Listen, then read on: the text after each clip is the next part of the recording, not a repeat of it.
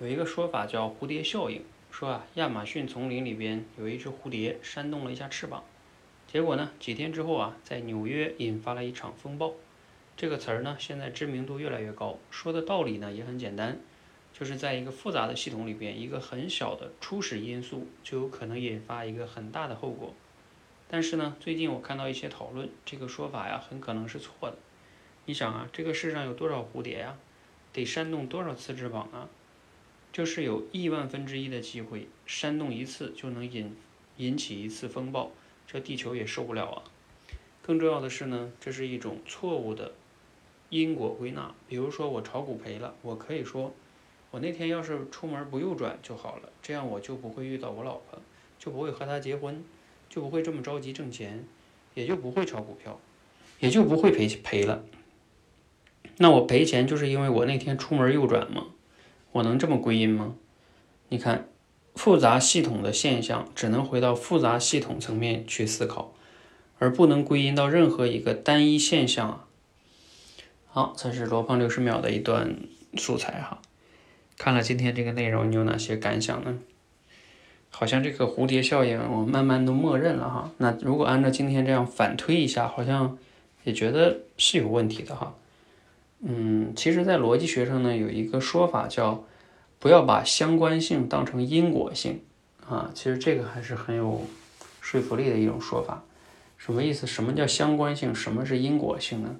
相关性指的是说，嗯，就是这件事儿发前边发生的和后边发生的，看似确实有一定的相关性，但是它不具有那么强的因果性，不是说因为它发生，它才后边才导致后边那个发生。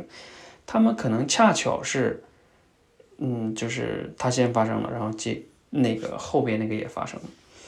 我记得有一个案例挺有意思的，他说，比如说，啊，一个地方的那个冰激凌销售的越高，然后这个地方呢，小孩儿，呃，淹死的数量越多，所以他们说，啊，你看，就是因为冰激凌，嗯，卖的太多了，所以小孩导致小孩都。游泳淹死了，哎，看似说不对呀，这个应该没关系吧？吃冰淇淋跟游泳淹死有什么关系呢？但是呢，因为数据又显示，确实是冰激凌的销量越高，游泳淹死的小孩的数量也增加了。那你怎么解释呢？确实很很有相关性，但是它不具有因果性。为什么呢？因为。